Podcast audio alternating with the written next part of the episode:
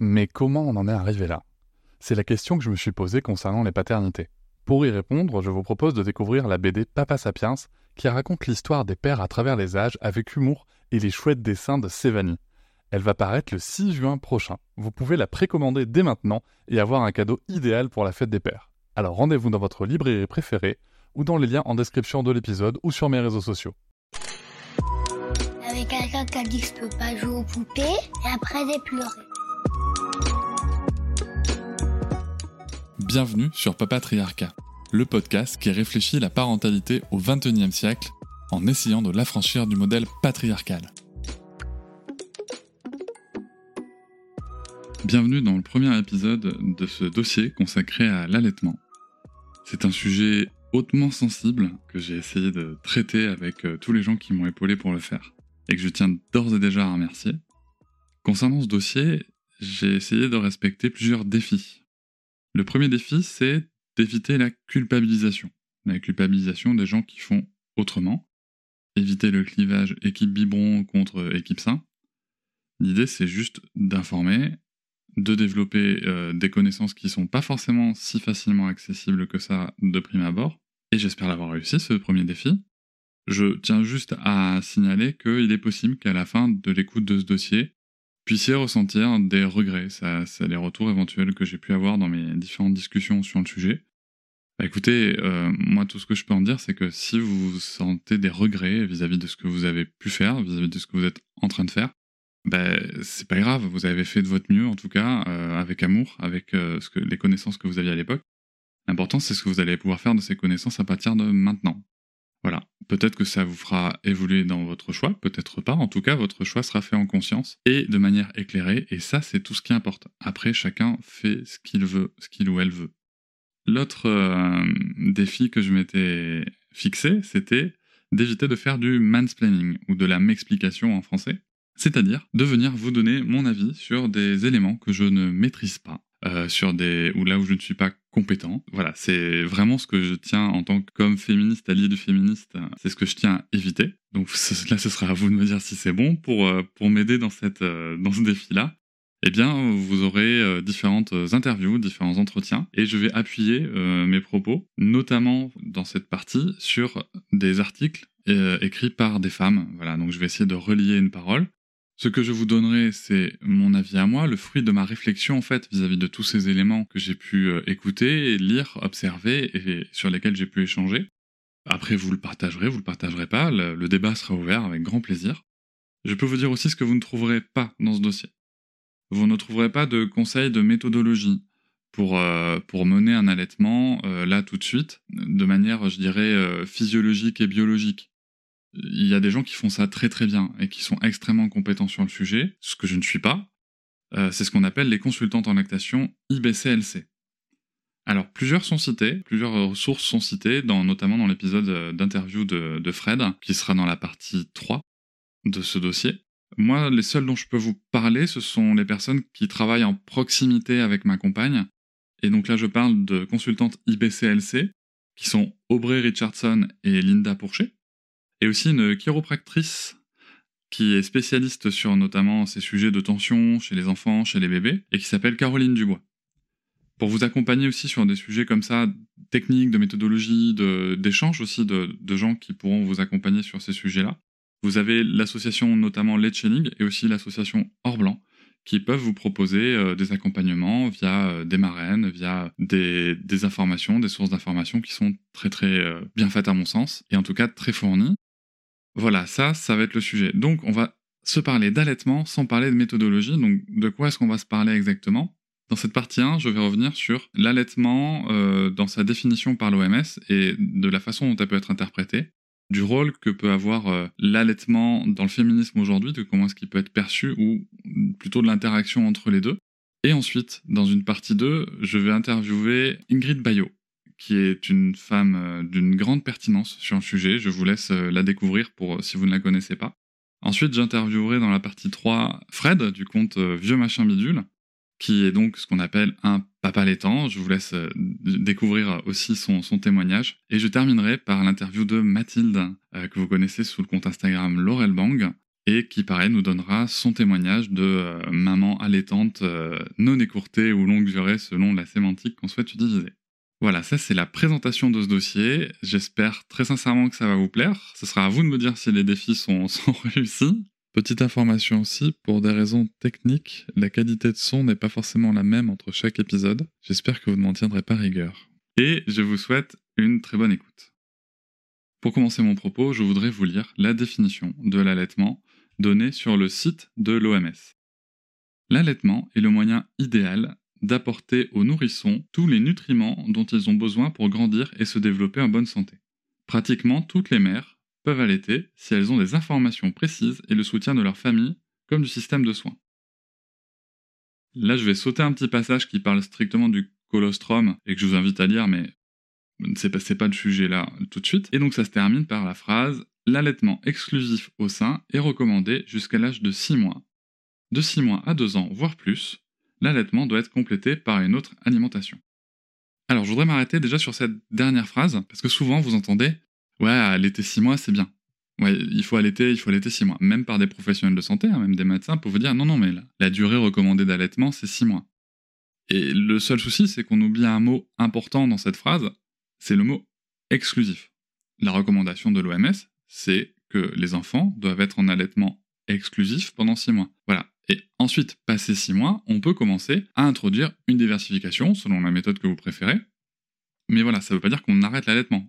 Ils écrivent bien que c'est recommandé jusqu'à 2 ans et plus l'allaitement. Donc je voulais juste faire cette petite précision parce que cette erreur d'interprétation euh, dans différents circuits de soins et de différentes personnes fait que pour le coup on pense que l'allaitement c'est juste 6 mois. Voilà, on, va se dire un, allaitement long c'est 6 mois. C'est quelque chose qui est quand même bien ancré, alors qu'en fait c'est pas pas le propos de l'OMS, ça n'est pas sa recommandation. On parle bien d'allaitement exclusif. Ensuite, dans la première partie de la description de l'OMS, l'OMS a une euh, description de l'allaitement qui est basée sur la description nutritive, uniquement nutritive. Évidemment, ils ont raison, il n'y a pas de meilleurs nutriments, hein, c'est eux qui le disent, ils ont, les études derrière, ils ont les spécialistes pour, ils ont une vue mondiale sur le sujet pour en parler, et ils ont bien sûr raison. La seule chose que moi je peux regretter dans, ce, dans cette euh, première partie de, descriptif, c'est que euh, on ne parle justement que de la nutrition. C'est-à-dire que un nourrisson, ça n'est pas simplement, comme le dit Ingrid Bayo, un estomac à géométrie variable doté d'alarmes et de systèmes d'évacuation. C'est bien d'autres choses et l'allaitement joue bien sûr bien d'autres rôles sur le sujet. Alors pour vous permettre de, de découvrir justement les rôles qu'il peut jouer différemment, j'ai quelques sources à vous proposer. Le, moi, le premier documentaire que j'ai regardé euh, sur, sur, le sujet qui m'a vraiment euh, émerveillé, il s'appelle La Voie lactée. C'est chez Jupiter Film. Et vous allez pouvoir voir, euh, apprendre, si vous ne le savez pas déjà, différentes choses sur un allaitement, notamment tous ses apports en termes de besoins relationnels de l'enfant, tous ses apports en termes aussi de construction du système nerveux. Hein. Il favorise la, la construction neuronale, c'est démontré, c'est prouvé, chose que ne fait pas le, lait infantile. Et vous allez aussi découvrir, je vais juste vous citer un élément qui moi m'a émerveillé, c'est comment, via l'allaitement, le système immunitaire de l'enfant peut être protégé. En fait, si euh, le nourrisson rencontre un virus, un microbe qu'il ne connaît pas, dans sa salive, via le téton, il va pouvoir passer le message au corps de la mère. Tiens, j'ai rencontré tel truc, je ne connais pas cet organisme, est-ce que tu peux me faire des anticorps? Et le corps allez, grosso modo 20 minutes après, elle va être capable d'avoir produit des anticorps et va les injecter dans le lait. Et moi, je trouve ça incroyable. Je trouve ces mécaniques incroyables. Évidemment, ça démontre une fois de plus aussi toute l'utilité euh, du lait maternel. Je vous laisse prendre le soin de, regarder euh, ce documentaire. Vraiment, je vous le conseille. Il est juste génial. Alors, ça se passe aux États-Unis. Donc c'est pas exactement comme en France, mais il y a quand même beaucoup de points communs, notamment en termes de, mentalité, puisque nous sommes de culture occidentale très forte. Et euh, on va aussi retrouver un autre point commun qui est le sujet sur euh, l'économie. Alors là, je, sais ce que vous pouvez penser. Voilà, Cédric, on doit venir, euh, tu vas nous dire que, ben voilà, les méchants industriels profitent de la manne, nous vendent de fausses informations. Et ben, ben, ben oui, en fait, ben, ben oui, en fait, c'est ça. c'est totalement ça. Il y a des études qui sont financées par des groupes euh, de, qui produisent des laits infantiles euh, et qui sont, qui sont fausses, qui sont juste fausses, ou en tout cas biaisées et, réalisées de manière euh, très très très, on va dire, pragmatique pour le commerce. Et je, vais juste laisser parler les chiffres. dans, dans le livre Fille garçon à éducation, il y a un passage sur l'allaitement qui est d'ailleurs aussi très très sympa puisque c'est un, un, chapitre, c'est relativement court, mais c'est très bien construit, je trouve. Et il y a un chiffre qui est vraiment très très intéressant, qui est de découvrir qu'en 1987, le chiffre d'affaires mondial de, du lait infantile est de 2 milliards de dollars. Et en 2017, eh bien, il est passé à 40 milliards de dollars.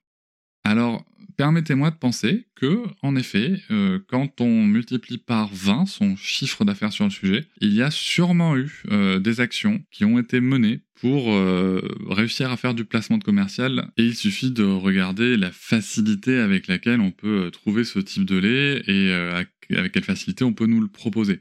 Donc oui, il y a, il y a une influence financière hein, de, ces lobbies. Il faut pas le nier, il faut le savoir, il faut en avoir conscience. Après, pareil, ça doit rester un choix, un choix éclairé. Voilà, il faut juste quand même faire attention à bien choisir ses sources, c'est important. Nous verrons aussi, notamment avec Ingrid Bayo, que le, cette espèce de, de marginalisation de l'allaitement n'est pas simplement due au fait des méchants industriels qui veulent nous vendre du lait pour s'en mettre plein les poches. Non, non. C'est une évolution culturelle euh, qui trouve ses sources. Je vous laisserai euh, le, découvrir dans l'épisode d'Ingrid Bayo qui est très instructif. Et d'ailleurs, je vous conseille aussi de lire son livre, Le quatrième trimestre de la grossesse, il y a toute une première partie qui est justement sur l'évolution de la maternité dans le temps depuis le néolithique avec euh, beaucoup de détails et beaucoup de pertinence. Elle va vous présenter aussi ça avec euh, des mots qui sont pas du tout mâchés. Elle dit les choses très franchement, très clairement. C'est un livre qui fait beaucoup de bien. Et dans la deuxième partie, on a donc ce traitement du fameux quatrième trimestre de la grossesse, où il y a en effet plein d'informations très pratiques, notamment aussi sur l'allaitement, et je vous conseille vraiment de le lire. Et dernière source que je vous conseille de, de découvrir, c'est le manuel très illustré d'allaitement, un livre de Caroline Guillot. Moi, je le trouve très bien construit, accessible, assez complet. Euh, donc, je vous recommande aussi de le lire. C'est ce qui va vraiment vous permettre d'avancer sur le sujet. Alors, évidemment, euh, ça s'adresse aussi aux parents en devenir. Je vous conseille très, très, très vivement de vous renseigner sur le sujet. C'est un vrai, vrai gros sujet. Et euh, je vous invite à donc à prendre toutes les sources nécessaires et à ne pas vous limiter au seul système de santé, parce que là, concrètement, c'est coup de bol ou pas coup de bol sur le sujet. Encore une fois, l'idée, c'est que vous puissiez faire votre choix en conscience. Et là, vous pouvez me dire, oui, enfin, c'est vrai que euh, moi, je suis féministe, engagé, euh, et euh, c'est pas du tout ce que j'ai entendu. Et là, donc, nous allons pouvoir parler du féminisme et de l'allaitement. Alors, le féminisme et l'allaitement, c'est une histoire compliquée, hein, c'est dans l'histoire en tout cas française. Selling a little or a lot? Shopify helps you do your thing however you cha-ching. Shopify is the global commerce platform that helps you sell at every stage of your business. From the launch your online shop stage to the first real life store stage, all the way to the did we just hit a million orders stage. Shopify is there to help you grow. Shopify helps you turn browsers into buyers with the internet's best converting checkout. 36% better on average compared to other leading commerce platforms because businesses that grow grow with Shopify. Get a $1 per month trial period at shopify.com/work. shopify.com/work. Je vais me baser sur un, article de Claude Didier Jean Jouveau. Je vous mettrai le lien bien sûr euh, en descriptif du podcast comme d'habitude, qui euh, a, bien étudié la question et qui l'a bien résumé. En fait, nous avons dans le féminisme au cours de, ces dernières décennies deux grands courants qui se distinguent. Vous pourrez voir dans cet article deux citations de deux grandes féministes européennes. La première est de Marie Becquet de Vienne, qui parle du lait de sa mère auquel l'enfant a droit, et qui a elle-même fondé en 1876 l'œuvre de l'allaitement maternel et des refuges ouvroirs pour femmes enceintes. Et une autre euh, citation qui est L'allaitement est une servitude épuisante, c'est au détriment de sa propre vigueur que la nourrice alimente le nouveau-né. Et ça, c'est de Simone de Beauvoir. Et là, on a deux grands courants qui se distinguent. Nous avons, dans un premier cas, un courant qui s'appelle le courant différentialiste ou essentialiste, qui prône un petit peu l'allaitement et la maternité comme le pouvoir du corps de la femme. Et d'un autre côté, nous avons le courant égalitariste, qui va vraiment mettre les hommes et les femmes au même niveau. Voilà il n'y a pas de différence, nous devons tout pouvoir faire de la même manière. Alors à titre personnel, hein, je, respecte le travail de Simone de Beauvoir sur, la cause féministe sans aucun problème, elle, a apporté beaucoup de choses, mais je me rapproche quand même plus, moi, du, premier courant, tout simplement parce que, à titre personnel, euh, le féminisme, ce n'est pas une question de dire les hommes et les femmes, c'est pareil. C'est pas ça le débat pour moi. Le débat, c'est pas de dire ça. Les hommes et les femmes sont différents. Mais nous devons avoir les mêmes droits. Sur tous les plans de la société, nous devons avoir les mêmes droits. Une fois que ça s'est acquis, évidemment, il y a des différences, notamment au niveau de la maternité, et le mieux c'est de les accepter. Et en effet, pour l'avoir constaté, pour avoir échangé, je trouve ça merveilleux de voir des femmes s'épanouir dans leur allaitement, dans leur maternité. Après, nous sommes bien d'accord qu'en termes sociétal, en termes de réaction de la société, en termes de charge mentale, il ne faut pas que ça soit un travail gratuit supplémentaire. Voilà. Et c'est là-dessus qu'on doit, euh, qu'on doit travailler. Pour moi, le débat ne porte pas sur l'allaitement en lui-même. Nous connaissons ses bienfaits. Le choix de l'allaitement doit bien sûr rester celui de la mère, celui du père, celui des parents. Maintenant, une femme qui choisit d'allaiter doit pouvoir avoir le bon contexte pour le faire, le bon contexte de société pour le faire, le bon contexte d'aménagement sociétal pour le faire et le bon accompagnement aussi. Vous pourrez lire dans ce très bon article d'ailleurs euh, une petite histoire du féminisme français justement euh, sur, ce sujet. Euh, moi, j'ai appris notamment que, bah, écoutez, l'État avec ses qualités ses défauts de l'époque hein, ou d'aujourd'hui, comme on veut, justement à un moment rémunérait hein, les, femmes qui, choisissaient d'allaiter. Et là, on tient peut-être une piste.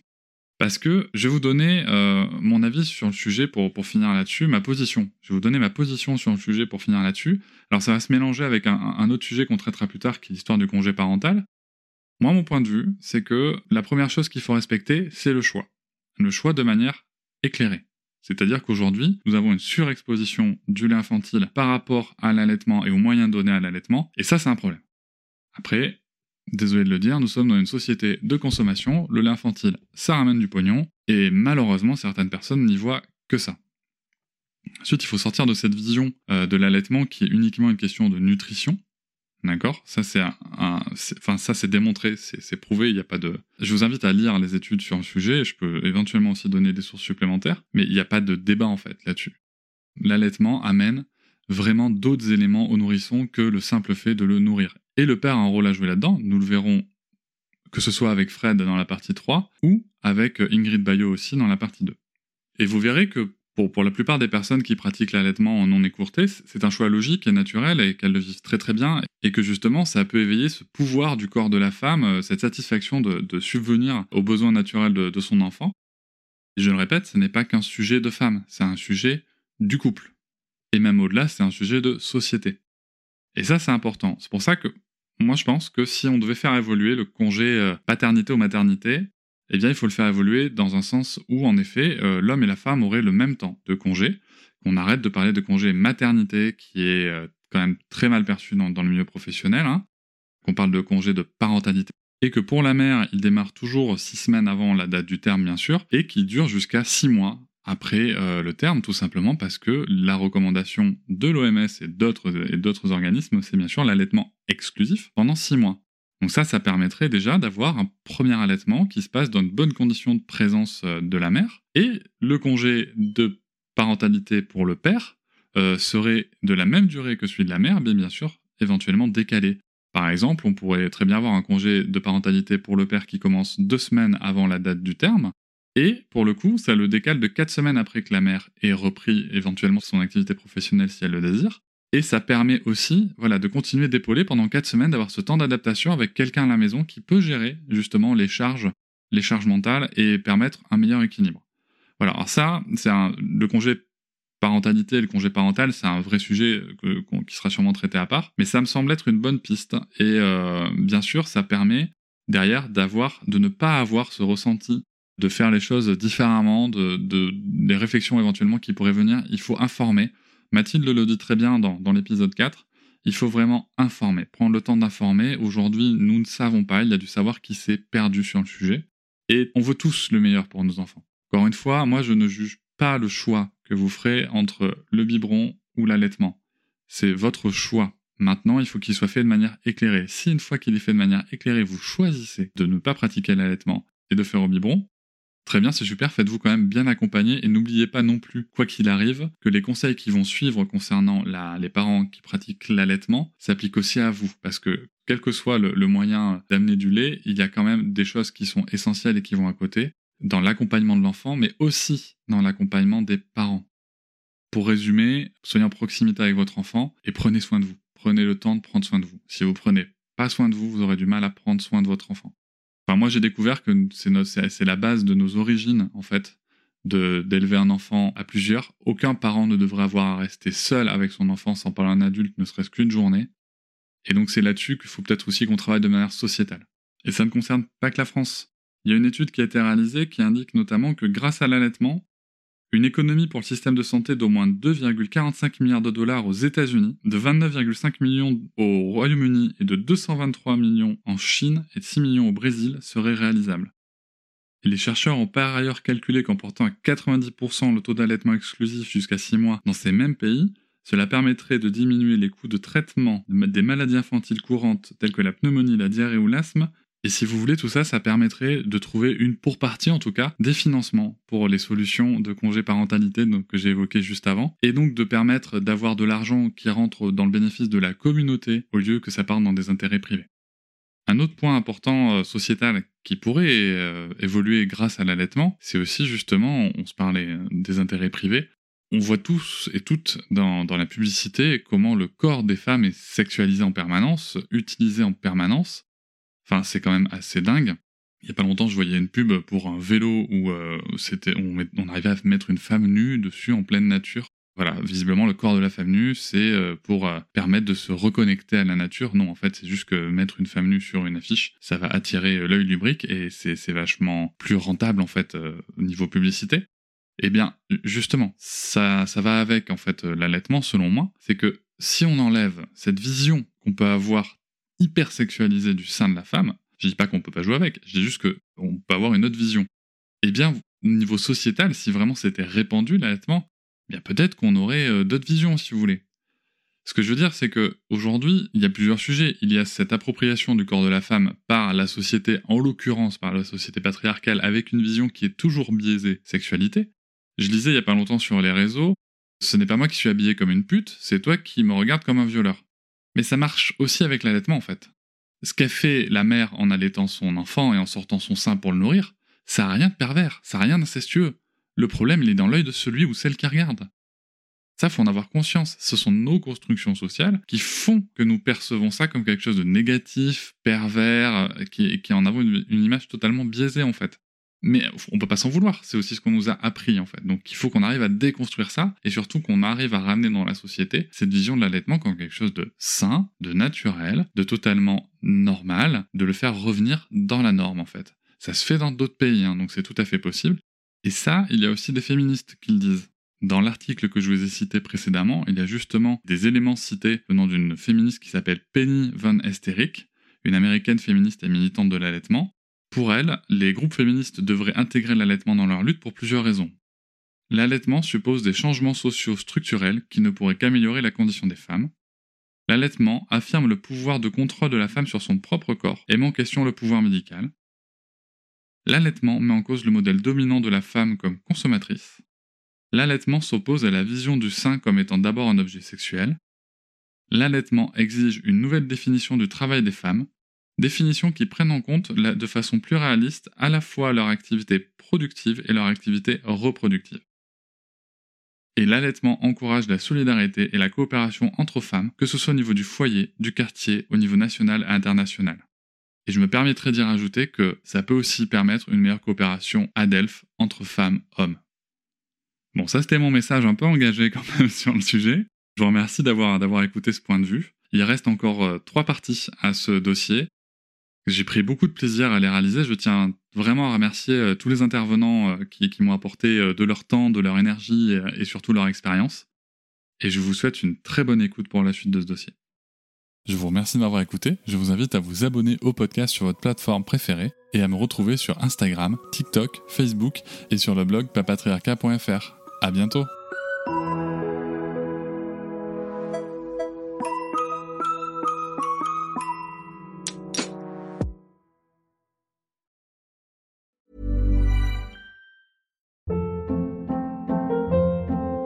Hold up. What was that? Boring. No flavor. That was as bad as those leftovers you ate all week. Kiki Palmer here, and it's time to say hello to something fresh and guilt-free. Hello Fresh. Jazz up dinner with pecan-crusted chicken or garlic butter shrimp scampi. Now that's music to my mouth. Hello Fresh. Let's get this dinner party started. Discover all the delicious possibilities at hellofresh.com. Hop, c'est encore moins. Si tu veux soutenir le podcast, tu peux aussi t'abonner à Papatriarca Plus et découvrir chaque semaine un épisode bonus en plus des 60 déjà disponibles.